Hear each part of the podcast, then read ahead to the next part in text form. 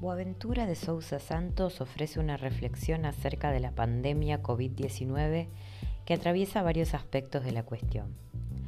Para comenzar, señala que la metáfora bélica a la que han recurrido los dirigentes de Estado y los medios de comunicación para referirse al virus, identificándolo como un enemigo contra el cual hay que emprender una lucha, puede resultar poco prolífera para pensar la situación.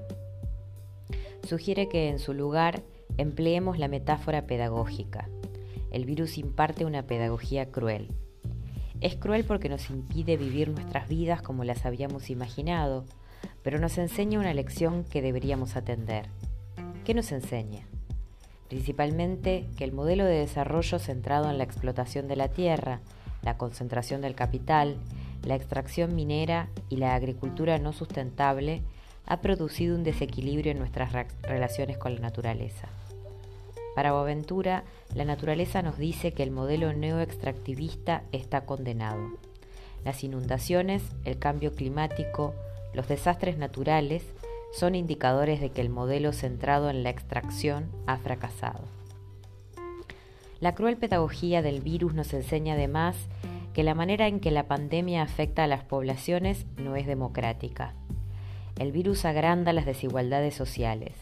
El hambre, la violencia, la falta de acceso a la salud y a la cobertura de las necesidades básicas tienen una incidencia mayor durante la crisis sanitaria.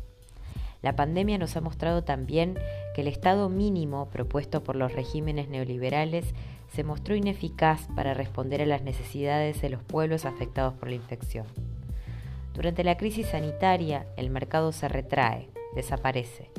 La falta de infraestructura sanitaria, de políticas de equidad social, de contención a los sectores más desfavorecidos, se hace evidente en estas circunstancias. Prueba de ello es que los países de Europa más afectados y más rápidamente por el virus son los que atravesaron en los últimos 10 años procesos de vaciamiento presupuestario en la infraestructura de salud y en las políticas sociales. La pandemia ha desacreditado especialmente a los regímenes de derecha, haciendo patente su incapacidad para defender a las poblaciones de la infección.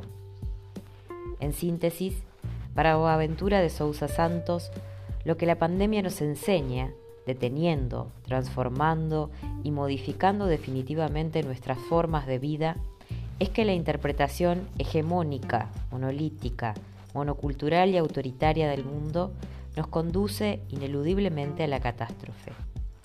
Integrar los marcos referenciales de las culturas no hegemónicas, de las poblaciones oprimidas, de los desfavorecidos a la distribución de la riqueza, es la opción para construir sociedades más equitativas, paliar la crisis ambiental y enfrentar los problemas devenidos del modo de producción capitalista.